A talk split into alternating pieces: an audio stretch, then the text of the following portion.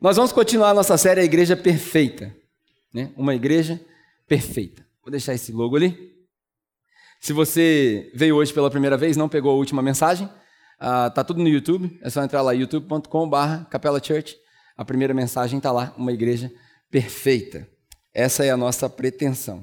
Se alguém chegasse para você, se alguém chegasse para você e te fizesse uma proposta dessas, uma igreja perfeita, como você reagiria?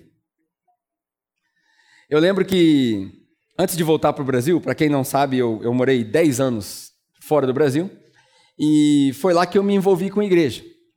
Eu não tive experiência com igreja no Brasil. Não sabia o que era igreja no Brasil. Nunca tinha visto, né? Assembleia de Deus, presbiteriano, nada disso. Eu fui criado numa família que não tinha nada de religião. E lá fora, quando eu me envolvi com igreja, eu fui treinado para plantar igrejas. Identificaram esse dom em mim, fui treinado para plantar igrejas. E quando a gente é treinado para plantar igrejas, não, talvez vocês não saibam disso, mas todo plantador de igreja é um vendedor. Vocês sabiam disso? Todo plantador de igreja é um vendedor. E a gente é treinado para plantar igrejas. Uma das coisas que a gente aprende nesse treinamento é a teoria dos mil cafés. A teoria dos mil cafés. Quando o pessoal fala assim, vou tomar um café contigo, acho que eu tomo muito café, é porque eu aprendi a teoria dos mil cafés. O que, que é isso? Eu preciso tomar café com mil pessoas diferentes para apresentar essa proposta, para ver quem são as pessoas que Deus vai trazer para esse projeto chamado igreja, no nosso caso, a capela. Então, quando eu voltei da Austrália, eu vim e aí eu comecei a mandar mensagem, era o começo do WhatsApp no Brasil, mandava mensagem, ligava para as pessoas, conhecido, e eu fazia igual o vendedor mesmo. Você já deve ter recebido um vendedor na sua casa lá de Rinodê e por aí vai, esse pessoal chato que chega na hora da janta, né? Você já deve ter recebido essa galera. Deve ter vendedor da Rinodê na igreja, por isso que eu falei, o pessoal fazendo. Mas todo mundo sabe, gente. O cara chega na hora da janta, é chato, né? Tem, tem que ter um profissionalismo. Mas enfim, é, eu ligava para as pessoas e falava, cara, eu ouvi dizer que você teve experiência com a igreja, ou você saiu da igreja, ou isso, isso e aquilo. E eu queria tomar um café contigo para ouvir a sua história. Queria saber por que, que você saiu da igreja. Todo mundo que saiu da igreja chateado com alguma coisa quer desabafar. Essa aí era a minha entrada. A gente sentava para tomar um café, eu pagava o café, e era pelo menos meia hora de lamentações, né? lamentações de Jeremias. Ah, eu saí por isso, porque. Tá, tá, tá, tá. E aí, depois que eu ouvia tudo, a minha, o meu pitch, né, a minha proposta, o meu ponto de venda era sempre assim: e se eu te dissesse que existe uma igreja perfeita, com nenhuma dessas falhas? Você acreditaria em mim? A pessoa no, no banco falou: essa igreja não existe. Aonde tem essa igreja? E aí eu falava: eu vim para plantar essa igreja, uma igreja perfeita, uma igreja para quem não gosta de igreja. E ali, ó, tem um aí, mas hoje, hoje, hoje vai uns três pentecostal, vai nascer aqui dentro. Mas enfim, o cara que fala glória a Deus quando eu estou falando um negócio tem nada a ver com Bíblia, esse é quente mesmo, mas só os crentes vão entender. Enfim, é, tá treinado, tá treinado. Então, eu fazia essa proposta para as pessoas e as pessoas, ah, gostei, não gostei, pá, pá, pá, pá. E aí foi se formando o primeiro grupo de pessoas que gerou a capela. A minha pergunta para você é o seguinte: se hoje, né, hoje a gente já não faz mais isso, a capela tem cinco anos, Uh, hoje tem poucas pessoas que estavam aqui nessas primeiras reuniões. Hoje aqui dentro tem algumas pessoas que foram na primeira reunião no quintal do meu sogro, quando a gente reuniu 17 pessoas. Só dessa galera que hoje só sobraram esses dois, são dois bravos. Vou falar para vocês quem que é, porque eles são meio tímidos. Mas enfim, quando eu faço essa proposta para você hoje, se eu tivesse a oportunidade de fazer isso para você hoje, quero te propor essa igreja. O que, você diria? Como que você reagiria? Sério, sem conhecer capela. É, tem gente que tem gente que vai achar que é maluco, enfim. A gente, as pessoas teriam reações diferentes. Certo? Herege, herege, herege. Amém. Perfeito só Jesus. Tem gente que fala isso, né? Perfeito só Jesus. Aí eu me lembro quando Jesus fala assim: sede vocês perfeitos como o Pai no céu é perfeito.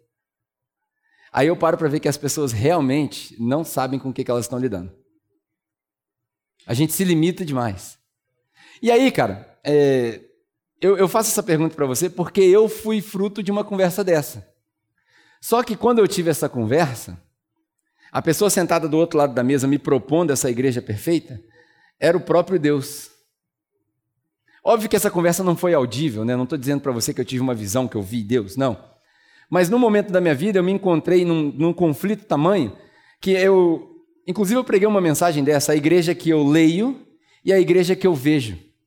São duas realidades diferentes. Não sei se você já passou por essa experiência. Você lê um negócio e aí você continua, vai frequentando, pô, mas não está tudo errado. E não tem nem espaço para questionar se está errado. Enfim, eu tive essa experiência, essa frustração, e eu senti que Deus falava comigo: eu tenho a resposta para você. Eu tenho a resposta para você, e essa resposta é uma igreja perfeita.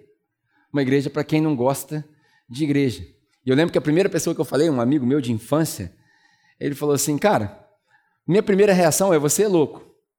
Mas logo me veio à mente que aqui no Brasil, pelo menos, a realidade que eu conheço é que fora da igreja existe uma igreja maior do que a igreja.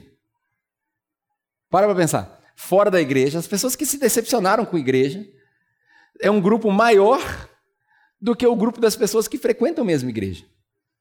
E eu falei, realmente, eu acho que Deus está pronto para resgatar, pelo menos uma galera dessa, trazer de volta e a gente desconstruir muita coisa. Pois bem, isso aconteceu comigo por volta de 2000 e... 2011. Foi quando começou essa paranoia na minha cabeça. E eu não sabia que eu ia voltar para o Brasil. Eu resolvi obedecer a Deus, falei, vou em busca dessa igreja perfeita. Eu tinha a mania, né, o hábito de ir visitar várias igrejas durante o domingo. Eu ia numa igreja de manhã, outra igreja de noite, uma igreja de manhã, outra igreja de noite. Eu ia visitando, em busca da igreja perfeita. Né? Eu, eu digo que Van Gogh vivia em busca da pintura perfeita. O Marcelo D2 deve estar até hoje em busca da batida perfeita. E eu fui em busca da igreja perfeita. E eu fui e não achei. Falei, Deus, pelo menos o que eu entendi, não encontrei. Então eu vou me aventurar e vou plantar uma igreja. E eu comecei a plantar uma igreja na Nova Zelândia. Eu estava na Nova Zelândia ainda.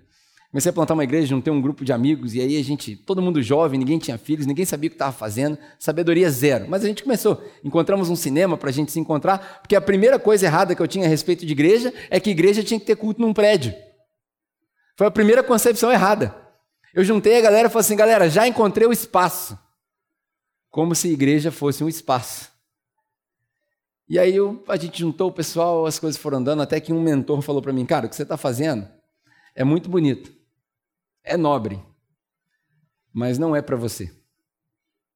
Você está tá carregando um peso que não é seu. E aí eu aprendi várias coisas nessa experiência da Nova Zelândia. Quero compartilhar com vocês três coisas que eu aprendi rapidinho sobre igreja, que talvez te choquem. E aí depois dessas três coisas eu quero compartilhar um texto para a gente fechar a nossa mensagem. Pode ser? Então são três realidades que eu aprendi a respeito de igreja, experiência minha, não é Bíblia. E depois eu quero compartilhar um texto também polêmico com você. A primeira coisa que eu aprendi nessa experiência da igreja é que eu estava com um plano certo no lugar errado. Não sei se você já passou por isso na sua vida. Não necessariamente precisa ser igreja.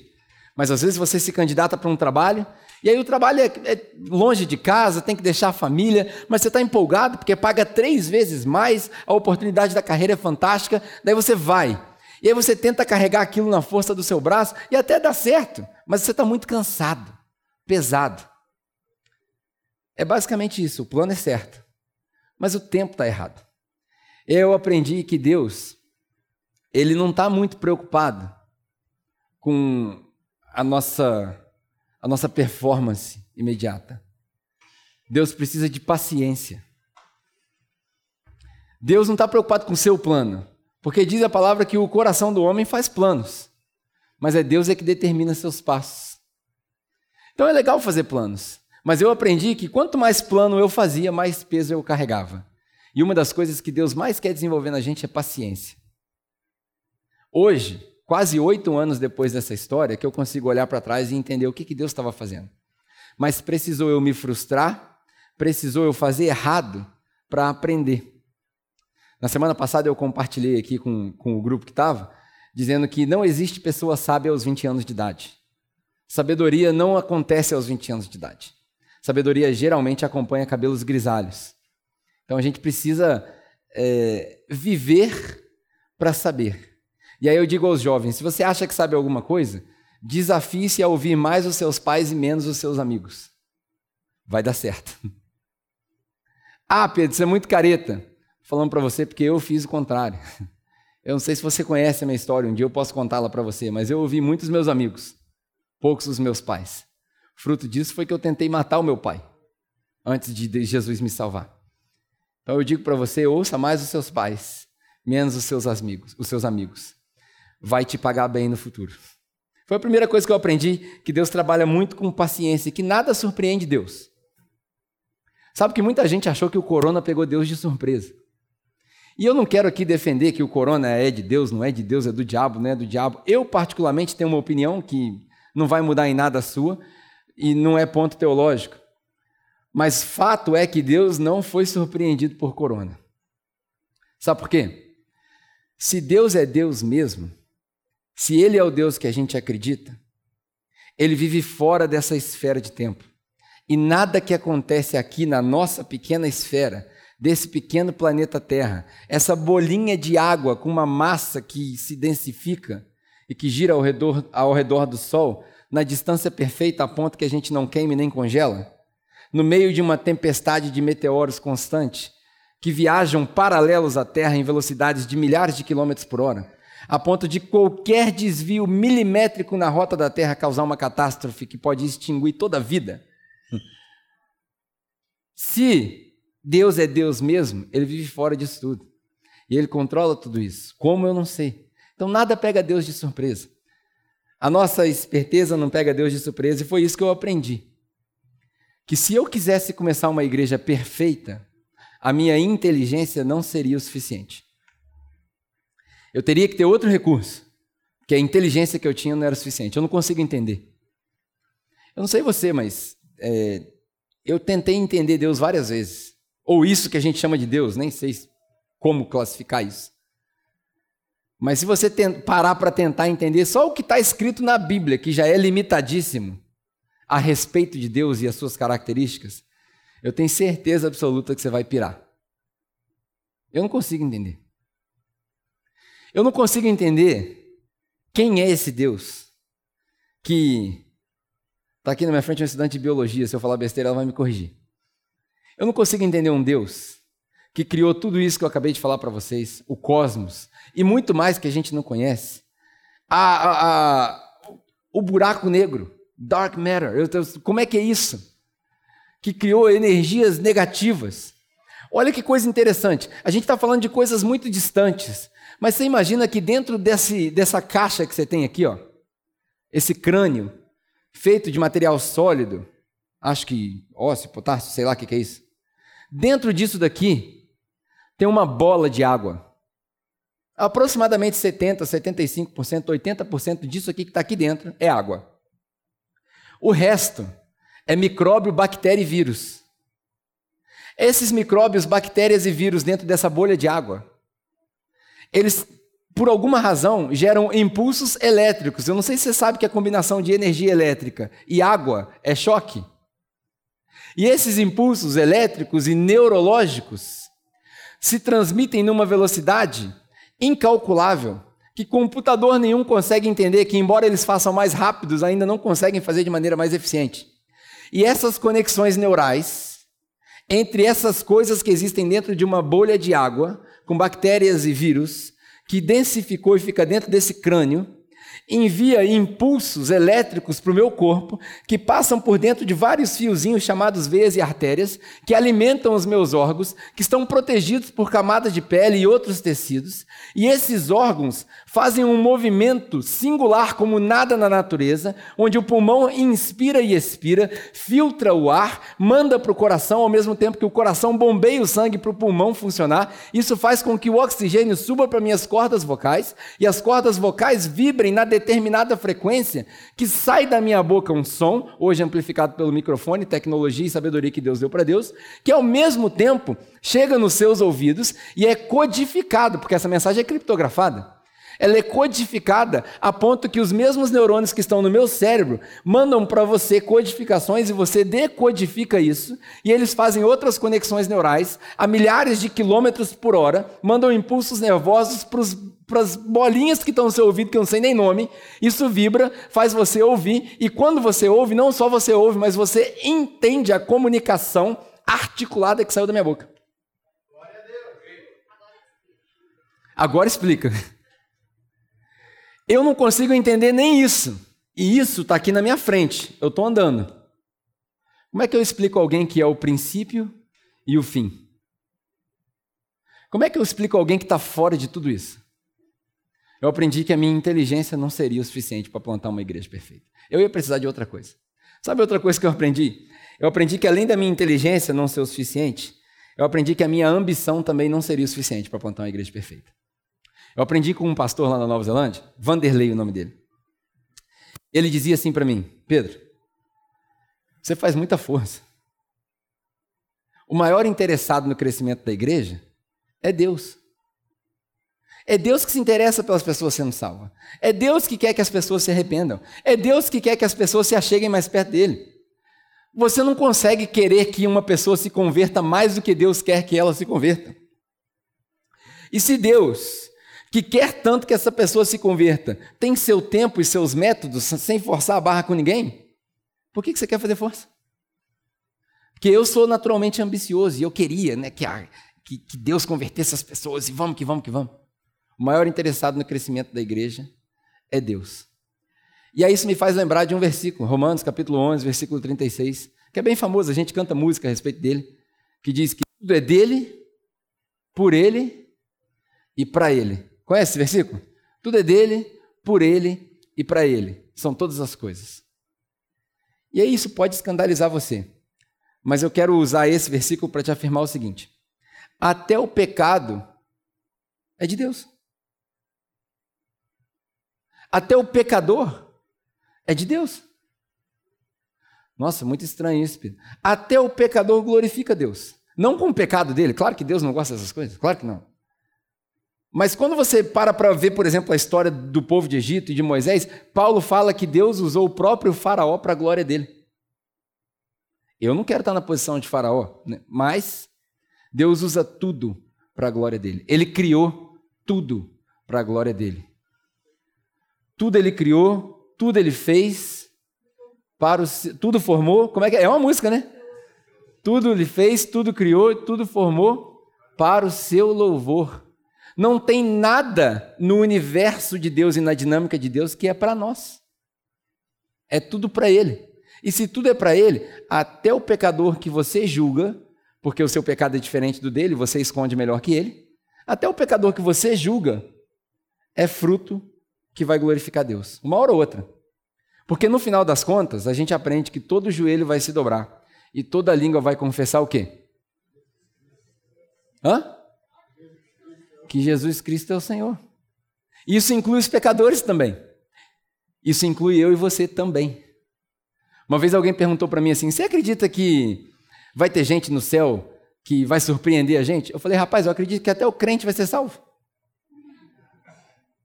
Que é o mais difícil, né? O mais difícil é salvar nós, povo religioso, povo que se apega às coisas que não era para se apegar. Então eu aprendi que a minha inteligência não seria o suficiente. Eu aprendi que a minha ambição não seria o suficiente. E aí eu aprendi algumas, algumas coisas que tem a ver com descanso. A gente falou sobre descanso aqui, né? Presta atenção nisso que eu vou te falar. Deus não está preocupado com a nossa performance. Deus está preocupado com o nosso propósito. Para Deus não importa o show que você vai dar hoje. Para Deus não importa o quão perfeito você está hoje. Para Deus importa quando você acorda de manhã e fala assim: hoje, mais um dia, Deus, obrigado pela vida, estou aqui para te servir. É o propósito da vida. Eu conversava esses dias com outro amigo e ele falou assim: cara, eu estou assustado porque eu não tenho prazer em fazer mais nada. Eu não tenho mais prazer em trabalhar, eu não tenho mais prazer em jogar bola, eu não tenho mais prazer em ver Netflix, eu não tenho prazer em mais nada. Eu falei assim: bem-vindo à cristandade. Você descobriu agora o que é ser crucificado com Jesus. Porque isso deveria ser a vida do cristão.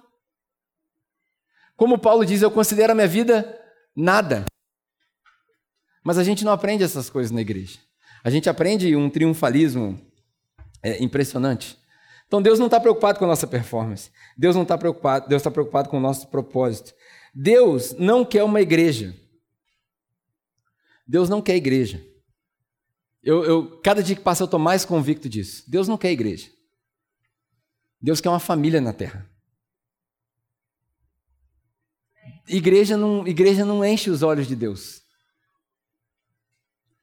Sabe quando, quando Deus, no processo de criação dele, pelo menos é o que diz na nossa Bíblia, Ele criou os céus, criou a terra, criou tudo aquilo. No sexto dia, ele criou o homem, viu que aquilo ali era fantástico. No sétimo, ele descansou. Desde Gênesis a Apocalipse, você não vê Deus, nem Jesus, nem ninguém falando assim, vai e plante igrejas. Toda a expressão de igreja que a gente vê na Bíblia é uma família.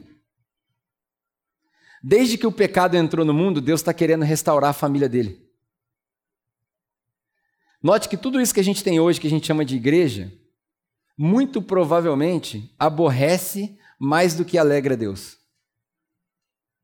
batista, presbiteriano, assembleia, testemunha de Jeová, congregação no Brasil, tudo isso é invenção de homem. Nada disso veio de Deus. Posso te afirmar categoricamente, embora eu não goste de afirmar quase nada, mas eu tenho a convicção de que Deus não pediu para a gente plantar igreja. Deus pediu para a gente criar famílias. Não só a sua família de sangue com seus filhos, mas Deus pediu para que eu ame o Isaac de tal maneira que seja uma família. Porque eu não sei se você sabe, mas você vai viver 70, 80 anos aqui com as pessoas que são seus parentes de sangue. Mas se você foi salvo mesmo, você vai ter que me aturar para o resto da eternidade. Graças a Deus eu não vou pregar na eternidade, dessa aí você se safou. Mas a gente vai ter que se aturar no céu. Isso é uma família. O tempo todo Deus quer restaurar a família dele na terra. O tempo todo parece que o esforço de Deus, o esforço que ele faz, é para trazer de volta a ideia de uma família, onde nós e ele somos um. De fato, essa foi a oração de Jesus quando ele se despede. Pai, que eles sejam um, como eu e você somos um. Por alguma razão a gente continua insistindo em fazer o que Deus não mandou. Eu nem acho que isso é ruim de tudo. Porque pode ser que a gente chegue no céu e aí Jesus olha para a gente e fala assim: Cara, e aí, o que, que você fez? Não que ele não saiba, né? Não, eu fiz isso, isso, isso, a gente plantou a igreja e tal. E aí Jesus fala assim: Pô, legal, mas e aí, o que, que você fez que importa de verdade? Não, só isso, eu ia para o culto domingo, levava lá meu dízimo, minhas ofertas. De vez em quando a gente fazia uma obra social, tirava foto entregando comida para poder sair na foto. Mas era isso que a gente fazia. E ó, a gente ajudou muita gente, hein, Jesus? Ó, tinha, tinha dia que a gente entregava mil cestas básicas. Eu imagino se Jesus fosse competir com a gente, ele falasse assim, pô, num piquenique só alimentei cinco mil homens. Imagina Deus competindo com a gente, né? Jesus competindo com a gente. Ó, Jesus, não tem noção, a gente resgatou um monte de gente. Fala, rapaz, eu andei sobre as águas. Jesus, a gente levou remédio. Fala, rapaz, eu ressuscitei não só eu, mas o outro amigo meu também. Né, não tem competição. E nada que a gente faz, tudo que a gente faz, tudo que a gente faz, fica muito, muito pálido, desaparece perante o que Jesus fez. Isso é igreja. Deus não quer igreja, prédio, instituição. Isso aqui é coisa nossa. A gente cansa de repetir isso, já está repetitivo já. Isso aqui é coisa nossa, é legal, eu gosto, eu gosto de vir aqui cantar junto com os irmãos, é legal. E quando a gente tem a oportunidade de fazer isso de forma segura, né, uma história que eu conto interessantíssima é que se a gente fosse para o Uzbequistão, por exemplo, num país perseguido, e chegasse lá para ensinar o evangelho para os irmãos que estão famintos pelo evangelho, e a gente desse uma receita para eles. A nossa receita de igreja no Brasil. Irmãos, nós vamos fazer o seguinte: nós vamos montar um prédio aqui que vai custar 100 mil reais, né, uma estrutura com salinha de criança, ar-condicionado, para todo mundo poder sentar confortável. E aí nós vamos fazer culto aqui uma vez por semana, no domingo, porque ninguém trabalha. Eu fico imaginando, nos Bequistão deve ter tanta gente que nunca trabalha, né, passando miseráveis na rua com fome. Mas enfim, nós vamos fazer culto aqui no domingo. E aí o culto vai ter três músicas, quatro músicas, todas elas americanizadas, todas elas com quatro acordes, porque é assim que é o padrão de Deus, não vale outra música. E aí nós vamos cantar essas músicas, todo mundo vai se vestir com roupa de igreja, que é só terno, porque não dá para vestir roupa colorida, roupa colorida é outra religião. E aí nós vamos vestir terno, nós vamos americanizar todos vocês, e a gente vai pregar uma palavra de 30, 35 minutos. Imagina, para um povo faminto. Estava conversando com o Demetrio aqui agora, impressionante, que a gente faz culto aqui no Brasil, em menos de uma hora, com uma igreja com 100 pessoas, 27 vão no banheiro. É uma porcentagem altíssima. E aí eu penso, cara, tem gente que precisa andar quilômetros, escondido assim, ó, quilômetros debaixo do mato para ninguém ver eles, para eles poderem adorar a Deus com uma, uma página da Bíblia e passam horas sentados para ouvir o Evangelho. Nós não entendemos nada. Mas enfim, a gente chega no Uzbequistão e apresenta essa fórmula de igreja. Um prédio, 100 mil reais, um aluguel de dois mil reais, seja lá o que for, salário de um pastor, salinha para as crianças, um custo fixo. É empresa, né? Colocou na planilha, tudo certinho. Aí a gente oferece para os caras. Os caras vão falar para a gente assim: vocês são malucos. Antes de vocês chegarem aqui, nós já éramos igreja sem nada disso. A gente vem aqui, a gente se reúne debaixo da árvore, nossa estrutura funciona sem nada disso. Você é doido, vou gastar dinheiro com isso não. Tchau. Você nem crente, já entendeu nada. Aí, dois anos depois, o mesmo irmão lá do Uzbequistão vem aqui no Brasil. Aí ele vem e a gente fala para ele, irmão, aqui a gente faz igreja assim, ó. Tem um prédio, uma estrutura, custa 100 mil reais, custa 10 mil reais por mês, custo fixo, salário do pastor, salinha das crianças, ar-condicionado para o povo vir aqui para cantar três músicas, ouvir uma palavra, blá, blá, blá. Mas a gente visitou vocês dois anos atrás e a gente resolveu destruir isso tudo aqui, porque isso aqui não vale nada. Esse mesmo irmão do Uzbequistão vai falar assim: você é louco. Vocês já têm tudo. Não tem ninguém com a arma na cabeça de vocês. Vocês não passam fome. Você é maluco? A gente senta debaixo de uma árvore com a bunda na pedra e dói por cinco horas. Vocês têm a oportunidade de vir aqui toda semana? E vocês querem destruir? Você é maluco? No meio de uma pandemia, enquanto a gente está lá sem medicação, sem, sem alimento, sem suporte, sem igreja, a gente está andando junto com os nossos irmãos para poder louvar a Deus, porque a gente crê que esse Deus vai trazer cura, e vocês estão querendo fechar a igreja. Como assim? Ah, mas isso é falta de responsabilidade. Falta de responsabilidade é você deixar de acudir os irmãos que estão precisando de socorro espiritual. Parou para ver? Não estou querendo vender ideia política para ninguém, não. Se não quiser vir, você não vem.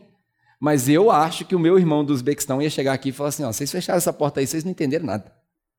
Se vocês destruíram esse prédio aí, vocês não entenderam nada. Vivemos numa dicotomia. Vivemos numa dicotomia. Ou a gente aprende a valorizar o que a gente tem, ou a gente desiste de pregar o evangelho. Os dois estão certos. Tanto lá quanto aqui. O objetivo não é qual está mais certo, não é entender qual está mais certo. O objetivo é aproveitar o que Deus deu para nós. É isso. Aproveitar bem o que Deus deu para nós. Porque amanhã pode ser que não tenha. Tudo isso eu falei porque a gente precisa entender que uma igreja perfeita é uma igreja que não faz esforço. Você pode reparar que nos últimos cinco anos, talvez duas ou três vezes eu fiz esforço para alguma coisa, eu e alguns outros irmãos. Mas a igreja perfeita não faz esforço, a igreja descansa. Como essa música que a gente cantou aqui no começo. E além de descansar, além de viver no descanso de Deus, na semana passada eu apresentei um texto aqui para vocês que foi Atos capítulo 6. Esse texto fala de algumas características da igreja perfeita, sete na verdade. A gente apontou aqui, fizemos até uma brincadeira com o filme ah, Sete Homens e um Destino. A igreja perfeita é uma igreja que é envolvente, não é displicente. É uma igreja para quem não gosta de igreja. É uma igreja que não cabe dentro das quatro paredes e por aí vai. Hoje, como eu falei para vocês, depois dessas verdades, eu quero compartilhar um texto bem rápido. Não vou me prolongar demais nesse texto, que está no livro de Apocalipse, no capítulo 3. Então, se você tiver sua Bíblia aí contigo, Apocalipse, capítulo 3. Raramente a gente usa o livro de Apocalipse aqui na igreja. Hoje vai ser uma exceção. Espero que Deus fale com você nessas palavras aí também. Apocalipse, capítulo 3. Nós vamos ler do versículo 7 até o versículo 13. Se você não tiver Bíblia aí contigo, tem Bíblias aqui nas mesas, se você quiser acompanhar, obviamente. Mas não precisa ficar preocupado, que a gente vai ler bem devagarzinho. E eu vou tirar algumas, algumas coisas aqui ah, desse texto. Apocalipse, capítulo 3 versículo 7 até o versículo 13. Antes da gente ler, só para você ter uma, só para você ter uma ideia, ah, o que está acontecendo no livro de Apocalipse? Muita gente tem medo do livro de Apocalipse. O livro de Apocalipse é uma visão, é um sonho. João, discípulo de Jesus, teve um sonho, ninguém sabe se ele estava dormindo, se ele estava acordado, e ele teve essa revelação. A palavra Apocalipse, na verdade, significa revelação, tirar aquilo que estava coberto nos nossos olhos. E aí ele vê o fim das coisas. Né? Apocalipse não tem nada a ver com o, o fim das coisas. Mas ele vê o fim das coisas. E aí, no livro de Apocalipse, esse que você tem na sua Bíblia, logo na primeira parte, os três primeiros capítulos, fala da história de algumas igrejas que ele vê, que não são necessariamente literais. A gente pode encontrar similaridades dessas igrejas para nós hoje. Do capítulo 4 até o capítulo 19, ele fala sobre vários eventos que ninguém sabe o que, que é. As pessoas podem te dar uma ideia, mas ninguém sabe o que é. Na minha opinião, eles, eles são o mesmo evento descrito de várias formas diferentes. Não sei porquê. Nem me pergunte também, porque eu não tenho arsenal teológico para te explicar. Mas chega no capítulo 19, a linguagem facilita para nós, e aí ele fala sobre o final de todas as coisas e a eternidade, essa cidade maravilhosa chamada Nova Jerusalém, é, tipologicamente também. E aí ele fala dessa eternidade onde não tem mais choro, não tem mais dor, não tem mais sofrimento. Deus está com a gente ali próximo e a gente consegue tocar em Deus. É fantástico. Você deveria ler o livro de Apocalipse. Eu te desafio a ler o livro de Apocalipse e não chorar quando você lê 19, 20 e 21.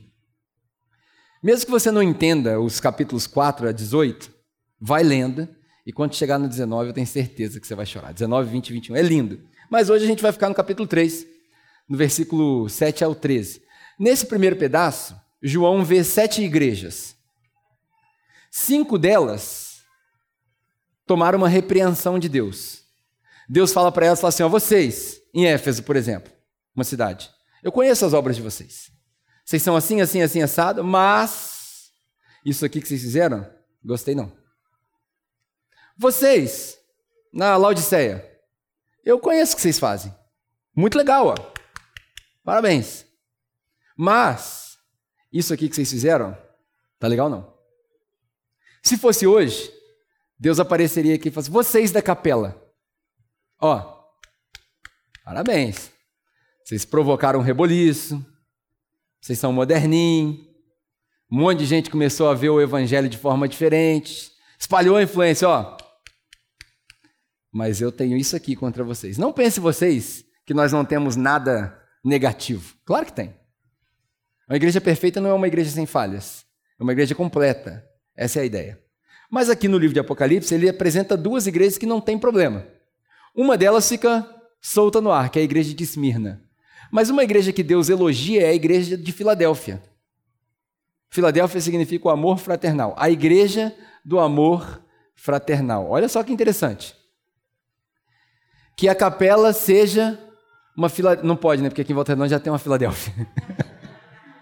vamos fazer uma parceria com eles lá, vamos lá na Filadélfia, pessoal, vamos virar Filadélfia aqui também. Mas enfim, que a capela seja uma igreja Filadélfia. Que o que nos une não é o nosso alinhamento teológico, não são as nossas convicções doutrinárias, mas o amor que a gente tem por Jesus e um pelo outro. Eu não quero que você concorde comigo, não. Na verdade, eu quero que você discorde mesmo, para aparecer mais gente que tem arsenal para oferecer alternativas. Agora, eu quero que você me ame. E eu quero poder te amar também. Essa é a ideia. Vamos ler a, a ideia, a, a, a, visão da igreja de Filadélfia, né? do versículo 7, do versículo 7 ao 13, do capítulo 3. Uh, ah, deixa eu ver se eu estou no lugar certo. Estou. Vamos lá. Bem rapidinho essa leitura e eu vou separar algumas coisas para vocês. Ao anjo da igreja em Filadélfia, aqui muito provavelmente ele estava falando sobre o cara que cuidava da igreja. Uh, estas são as palavras daquele que é santo e verdadeiro, que tem a chave de Davi. Vários, vários, in, várias incógnitas aqui, né? O que ele abre, presta atenção, o que ele abre, ninguém pode fechar. E o que ele fecha, ninguém pode abrir. Glória a Deus por isso. Aí Deus fala assim: Eu conheço as suas obras.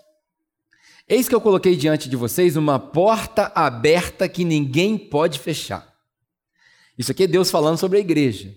Eu coloquei diante de vocês uma porta aberta que ninguém pode fechar. Eu sei que vocês têm pouca força, mas vocês guardaram a minha palavra e não negaram o meu nome. Eu vejo o que eu farei com aqueles que são da sinagoga de Satanás. Aí é que Deus é, deu aquela revelação para a irmã que canta aquela música do Sabor de Mel. Você conhece Sabor de Mel? Quem me viu na prova? É mais ou menos Deus falando isso daqui para o povo, mas a gente não vai elaborar demais isso daqui, né? Veja que eu farei com aqueles que são da sinagoga de Satanás e que se dizem judeus e não são, os hipócritas, né? os mentirosos. Eles são mentirosos. Eu farei com que eles se prostrem aos seus pés e reconheçam que eu os amei. Visto que você guardou a minha palavra, ou que vocês guardaram a minha palavra, palavra de exortação e palavra perseverança, eu também guardarei da hora da provação que está por vir sobre todo o mundo, para pôr à prova aqueles que habitam na terra. Interessante isso daqui. Pode ser que a gente esteja passando por isso aqui hoje, ou pode ser que piore. Não sei. Não quero ser o profeta das coisas ruins. Aí Jesus fala assim: Venho em breve. Eu acho que isso daqui é o versículo mais esperançoso da Bíblia. Eu venho em breve. Por isso que eu falei para vocês que Deus trabalha com paciência. Porque tem dois mil anos que isso aqui foi escrito. E nós estamos esperando Jesus. Com paciência. Talvez por ele morar fora da esfera de tempo, ele tem uma, uma explicação diferente do breve, né? Aí ele diz assim: retenha o que vocês têm, para que ninguém tome a coroa de vocês. Eu farei o vencedor, falei do, farei do vencedor uma coluna no santuário do meu Deus, e dali ele jamais sairá. Agora que vem a parte interessante. Eu escreverei nele o nome do meu Deus, o nome da cidade do meu Deus, a Nova Jerusalém, que desce dos céus da parte de Deus, e também escreverei nele o meu novo nome. Aquele que tem ouvidos para ouvir, que ouça o Espírito, que o Espírito diz às igrejas. Interessante que ele escreve para Filadélfia, mas ele fala: aquele que tem ouvido para ouvir, que ouça o que o Espírito diz às igrejas. Ou seja, serve para todo mundo, serve para nós. Mas o que eu quero compartilhar com você a respeito desse texto, para a gente terminar, essa é a minha conclusão já. É a seguinte: primeira coisa, se você aceitar a minha proposta de uma igreja perfeita, eu quero plantar uma igreja perfeita. Eu não me satisfaço mais com uma igreja imperfeita, uma igreja incompleta, uma igreja que só julga e que não ama. Eu falo para todo mundo aqui: se for para a gente errar, nós vamos errar por errar demais e não por julgar demais. Eu não quero ser o juiz. Hã? O que, que eu falei? Ah. Também, é isso aí. Porque tudo bem errar, cara. Você viu como é que eu aproveitei meu erro aqui já? Mas está tudo bem, porque perfeito não é sem erro. Perfeito é completo. E eu quero fazer uma proposta para você de uma igreja perfeita. E eu não quero te iludir. Eu quero que você entenda no fundo do seu coração e fale: eu quero essa igreja. Porque se você aceitar a minha proposta, você não vai ser participante, você não vai ser só uma audiência. Você vai ser participante dessa igreja. E se for para a gente errar, a gente vai errar por amar demais e não por julgar demais. Esse é o nosso peso. Eu quero carregar esse peso. Não porque a gente vai ser convincente com o pecado, não, porque quem ama corrige também. Mas quando a gente chegar no céu e se apresentar para Jesus, eu quero ouvir Jesus falar assim: ó, eu nunca vi um cara que amava tanto igual esse aí. Do mesmo jeito que ele falou, eu nunca vi fé desse jeito em lugar nenhum para alguns personagens na Bíblia. Que essa seja a característica de cada um de nós na igreja, nessa igreja perfeita. Porque a igreja de Filadélfia ela tem algumas características. Vamos lá rapidamente para você entender. Primeiro, uma igreja perfeita é uma igreja que tem portas abertas que ninguém pode fechar. Portas abertas aqui significa a oportunidade de pregar o evangelho. Nós vivemos num tempo que a igreja se tornou ineficiente. Por quê? Porque ela é irrelevante. A igreja se tornou ineficiente porque ela é irrelevante. O que eu quero dizer com isso? O nosso método está tendo muita dificuldade de funcionar, porque a nossa mensagem não fala mais com o mundo. A nossa mensagem só fala com um crente.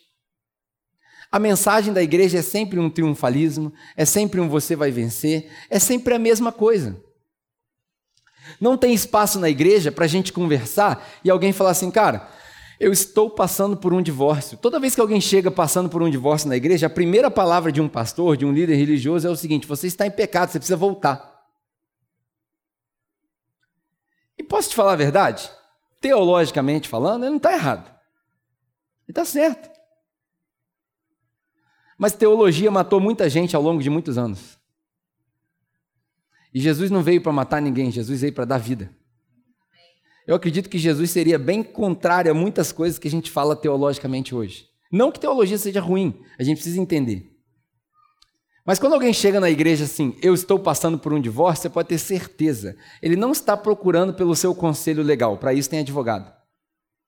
Ele não está procurando por doutrina, você sabe o que ele está procurando? um ombro para chorar. E chorar com os que choram não é ser, convin... não é ser conivente com o pecado. É se compadecer da dor do outro.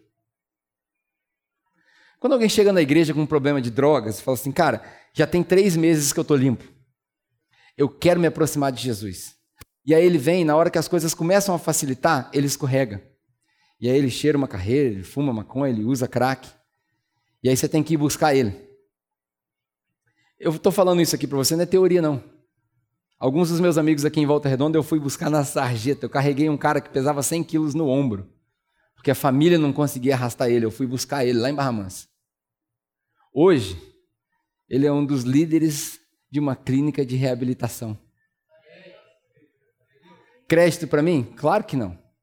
Mas imagina se eu chegasse para ele na sarjeta, ele estava literalmente deitado no bueiro quando eu fui buscar ele lá, da última vez, que foram vários.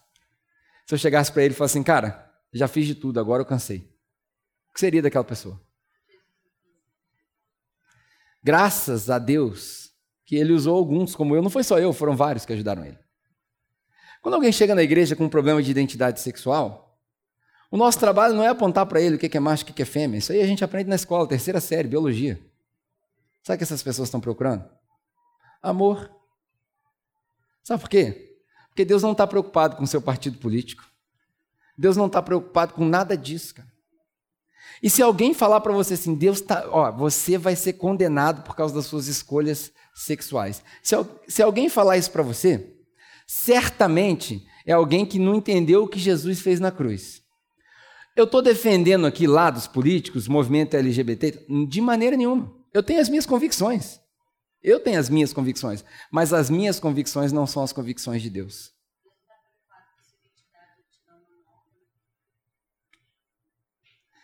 Que bom seria se as pessoas entendessem o que a Rosa falou, que Deus é que dá a nossa identidade. E eu, eu, vou até vou continuar, porque eu vou chegar nesse ponto aqui. Você colou minha mensagem aqui, né? Você pegou a colinha aqui. Entendi. Olha só que interessante. Grave bem o que eu estou falando, porque muita gente vai achar que eu tô, eu tô de um lado ou de outro. Não, de maneira nenhuma. Quero tomar o lado de ninguém, eu quero tomar o lado de Jesus, amém? Quero tomar o lado de Jesus. Se Jesus morreu por um ladrão na cruz que não se arrependeu, porque muita gente fala assim, ah, ele se arrependeu. Não se arrependeu, não. Jesus morreu por ele antes que ele se arrependesse. Se Jesus morreu por um ladrão na cruz antes dele se arrepender, o que, que te faz crer que ele vai julgar alguém na terra quando essa pessoa não tem consciência do que ele fez para ele? O que, que te faz crer que Deus coloca pré-requisitos na salvação das pessoas quando o filho dele está pendurado na cruz? Não faz sentido. Não faz sentido. Uma igreja perfeita é uma igreja que tem portas abertas, que tem oportunidades de pregar o evangelho onde ninguém tem. Você sabe o que mais me enche o coração? Não é a oportunidade de pregar o evangelho aqui no domingo, porque aqui é limitado, tem aqui 60 pessoas, sei lá quantas. Mas me enche o coração quando os médicos daqui da igreja vão atender um paciente no plantão e o paciente está desesperado, ele pega na mão do paciente e fala assim: Deixa eu orar com você. Isso me enche o coração. Me enche o coração quando um aluno chega na escola pública tendo sido violentado em casa, seja um abuso sexual ou uma violência, e o professor contra a ordem do Estado, ajoelha na sala de aula e fala assim: Deixa eu orar com você. Isso enche meu coração. Isso é ser igreja. Recentemente, um. Saiu até na televisão. Eu fiquei de mandar uma mensagem para ele, Vinícius, o nome dele. Se você estiver vendo essa mensagem, Vinícius, esse recado é para você. Ele ficou internado, se eu não me engano, dois meses, entubado, por causa do Covid. Esperança zero. O cara não, não, não ia voltar. E todos os dias ia um enfermeiro, eu estou contando só uma parte da história, não toda a história. Um enfermeiro que faz parte aqui da igreja, o nome dele é Robert Taylor. É o nome do, do cara aqui. É, a gente brinca com o nome dele é gringo, mas é o nome dele mesmo, é, é Robert o nome dele. E toda vez, no plantão dele, ele ia lá e ele dava bom dia para o paciente que estava sem responder. Sem resposta nenhuma. E quando um dia ele passou por ali, Nessa atitude simples de dar bom dia para ele, é, o paciente acordou e respondeu: Bom dia. Dois meses entubado, não tinha volta do Covid. Quando isso aconteceu, o Taylor ficou em choque. E diz a, a história que o Taylor conta é que ele começou a chorar. E aí ele foi para o lado da cama do paciente, todo entubado e tal, e eles começaram a conversar. E aí o Taylor falou de Jesus para ele. E ele falou: Cara, eu sei, a minha família é cristã e tal, eles trouxeram música aqui para eu ouvir, eu me lembro de tudo. E eu me lembro das coisas que você falava comigo quando você passava aqui no meu quarto. Olha o que, que o cara falou. Vou fazer um jabazaço aqui agora. Vinícius, eu, eu, vou, eu vou tomar um café contigo ainda. Ele falou assim: Enquanto eu estava em coma, eu coloquei na minha cabeça que se eu acordasse, eu queria ir visitar essa igreja que você fala, essa capela aí. Olha onde a gente chegou. Nós chegamos no coma de um paciente que não tinha volta. Sabe-se lá por que Deus trouxe o cara de volta? E lá, naquele momento, tinha um cara que aprendeu o que é ser igreja aqui com a gente. Isso é porta aberta. Essa igreja que eu quero. Uma igreja perfeita, de, de acordo com esse texto, além de ter portas abertas, é uma igreja fraca. Você vê no texto que Deus fala assim: Eu sei que vocês são fracos. Por quê? Porque o poder de Deus ele se aperfeiçoa na fraqueza. Quando eu sou fraco, é que eu me torno forte. Porque quando a gente está fraco, quando o casamento está acabando, quando o filho não tem mais volta, quando o emprego acabou, quando não tem mais dinheiro, quando a doença não cura, só tem uma posição que o crente se coloca: de joelhos. E é de joelhos que Deus responde a nossa oração. Quando a gente aprender a ficar mais de joelho do que de nariz em pé, a gente vai ter mais resposta de Deus. É uma igreja fraca, porque o poder de Deus se aperfeiçoa na fraqueza. Mas ao mesmo tempo que é uma igreja fraca, o texto também fala para a gente que essa igreja perfeita é uma igreja que foi fiel na palavra. Tudo isso que eu estou falando aqui para vocês, se você sentar comigo e falar assim, Pedro, eu não concordo, eu vou falar assim, cara, você tem espaço para discordar de mim o quanto você quiser. A única coisa que você não pode fazer é me convencer de que o que eu estou falando não está baseado na palavra de Deus. Que Deus te ama, que o amor dele é incondicional, inabalável, que o amor dele não tem fronteiras e que o amor dele não tem pré-requisitos. Que ele te ama independente daquilo que você fez. Você não consegue me convencer. Porque a palavra de Deus diz que ele morreu por nós enquanto nós ainda éramos inimigos dele. E eu tenho a plena convicção de todo aquele que foi salvo pelo Espírito de Deus no sacrifício de Jesus Cristo vai se transformar e se parecer com Jesus. Não tem como o cara que foi salvo pela graça através da fé não se parecer com Jesus. Pode demorar. É aí que entra a igreja. Na paciência. É uma igreja fiel na palavra. Por último, a gente falou de identidade, né? Uma igreja perfeita é uma igreja que sabe a sua identidade, a sua cidadania e a sua pequenez. Olha que interessante, no final do texto, para a gente acabar, no final do texto, o autor de Apocalipse, aqui, João, ele fala o seguinte: que Jesus disse o seguinte: quando vocês chegarem aqui, igreja de Filadélfia, quando vocês chegarem aqui, capela, eu vou dar para vocês três nomes. Eu vou estampar em vocês três nomes. Não sei aonde, na testa, no braço. Eu vou tatuar no corpo incorruptível que vocês receberam. Parte desse corpo é uma identificação. A primeira delas é o nome do meu Deus, Jesus falando. Eu vou tatuar em vocês o nome do meu Deus, para que vocês saibam qual é a identidade de vocês para que vocês saibam que, embora hoje aqui na terra vocês são pecadores, a nossa oração é que venha o seu reino na terra como no céu. Então, enquanto eu ainda estou pecador, eu assumo a minha identidade de santificado, filho de Deus, sacerdócio real, e eu vivo na terra como se eu já estivesse no céu. Isso é identidade. Eu sei quem eu sou. O segundo nome que Jesus fala que vai dar para essa igreja de Filadélfia é o nome que identifica a, a cidadania deles. Porque ele fala: Eu tatuarei ou eu colocarei no nome de vocês, na estampa do corpo incorruptível de vocês, uma nova cidade, uma nova origem, a nova Jerusalém. Porque a Jerusalém antiga acabou. E eu colocarei uma nova Jerusalém em vocês. Sabe o que é isso? É cidadania. Eu me lembro que a primeira vez que eu viajei com meu passaporte é, neozelandês, houve uma diferença muito grande entre o passaporte brasileiro e neozelandês. O brasileiro, para onde ele viaja, ele passa em aeroporto, ele está desconfiado que alguém vai pegar ele. É interessante, o, passaporte brasileiro é muito mal quisto em qualquer país. Já o passaporte neozelandês é um dos passaportes mais bem quistos do mundo. ele é equiparado ao passaporte da ONU. Então eu entro em qualquer país. Na verdade, isso foi um projeto missionário meu. Eu, eu fiquei na Nova Zelândia para conseguir um passaporte para que eu pudesse entrar em qualquer lugar para pregar o Evangelho. E eu viajava pelos aeroportos na, na, nas viagens que eu fiz antes de voltar para o Brasil, e eu chegava com um passaporte neozelandês, era estranho. Porque quando eu ia com um brasileiro, eles falavam assim: vem aqui para essa linha. Mas quando eu ia com um passaporte neozelandês, welcome to America. Have a great stay. Welcome to Mexico. É, seja bem-vindo, aproveite. E eu, eu era tratado como rei. Sabe o que aconteceu comigo? Eu parei de andar nos aeroportos com medo e eu comecei a andar carregando minha mala com o peito cheio.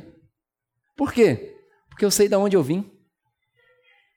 Quando o mundo me chama para a salinha, quando o mundo quer me corrigir, quando o mundo quer me tratar como alguém que tem uma cidadania fraca, eu estufo meu peito e eu digo: eu sei de onde eu vim e eu sei para onde eu estou voltando. Eu tenho saudades de um lugar que eu nunca fui, mas Deus colocou no meu coração a visão desse lugar. Dentro de mim tem um vazio que é do tamanho de Deus e só Ele preenche. Eu sei de onde eu vim, eu sei para onde eu vou. A minha origem é de Deus. Eu pertenço à Nova Jerusalém. Eu entro em qualquer lugar. Aonde eu entro, as trevas correm. Eu não tenho medo de trevas, porque eu sou a luz. Jesus disse assim, e depois ele disse para nós: vocês são a luz do mundo.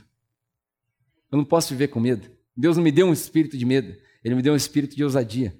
E a igreja perfeita é uma igreja que sabe a sua identidade, sabe a sua origem e sabe a sua pequenez. Vou falar um negócio para escandalizar vocês agora. Quando você ora, para quem é crente, você termina a sua oração falando assim, em nome de Jesus? Ou como o missionário R.R. Soares fala, em o nome de Jesus. Você termina a sua oração assim? Quem, quem faz isso? Você sabia que Jesus não chama Jesus? Sabia não?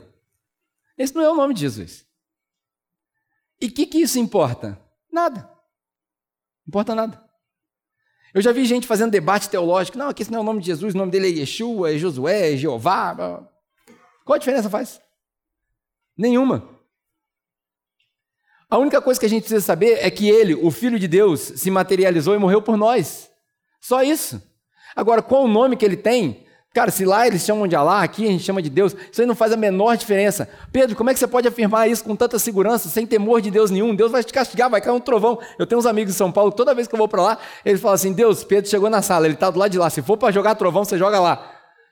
Porque eu falo algumas coisas que as pessoas assustam, mas presta atenção no que, que o texto diz. Jesus fala: Então eu darei para vocês o nome do meu Deus, o nome da cidade do meu Deus, a Nova Jerusalém, e o meu novo nome.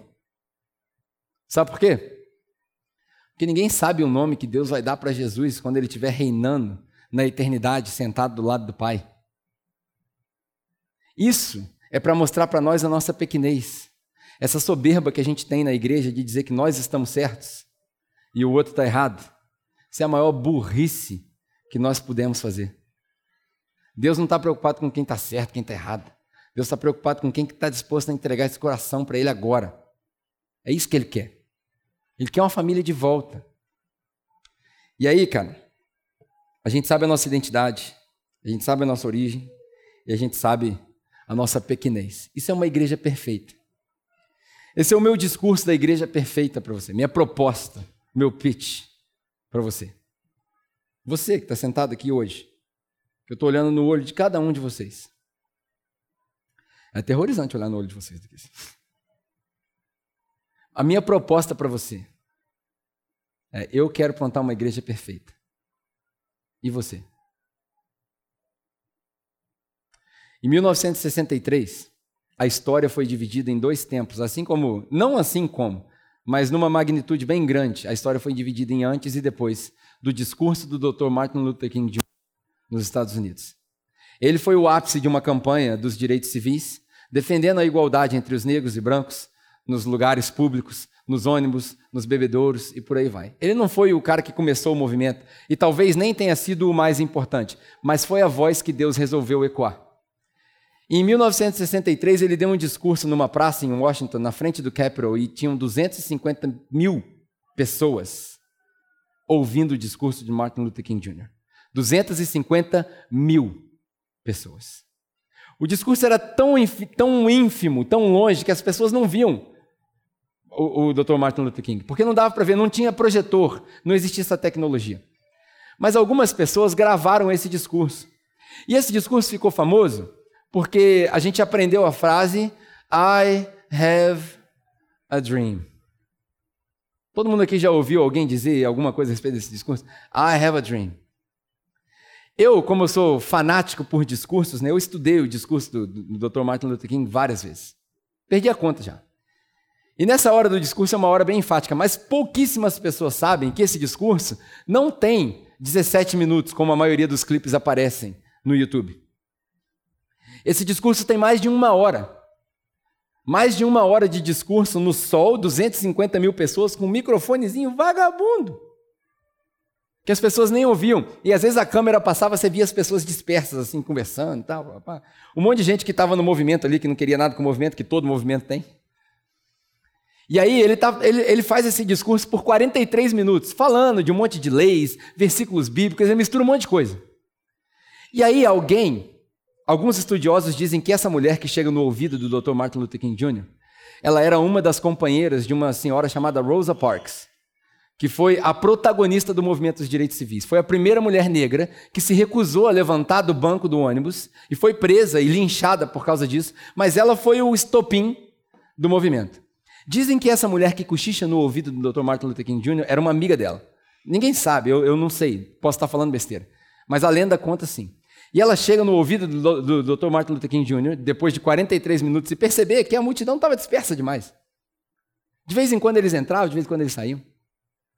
Ela vira no ouvido dele e dá para você, você consegue ler os lábios dela se você prestar atenção.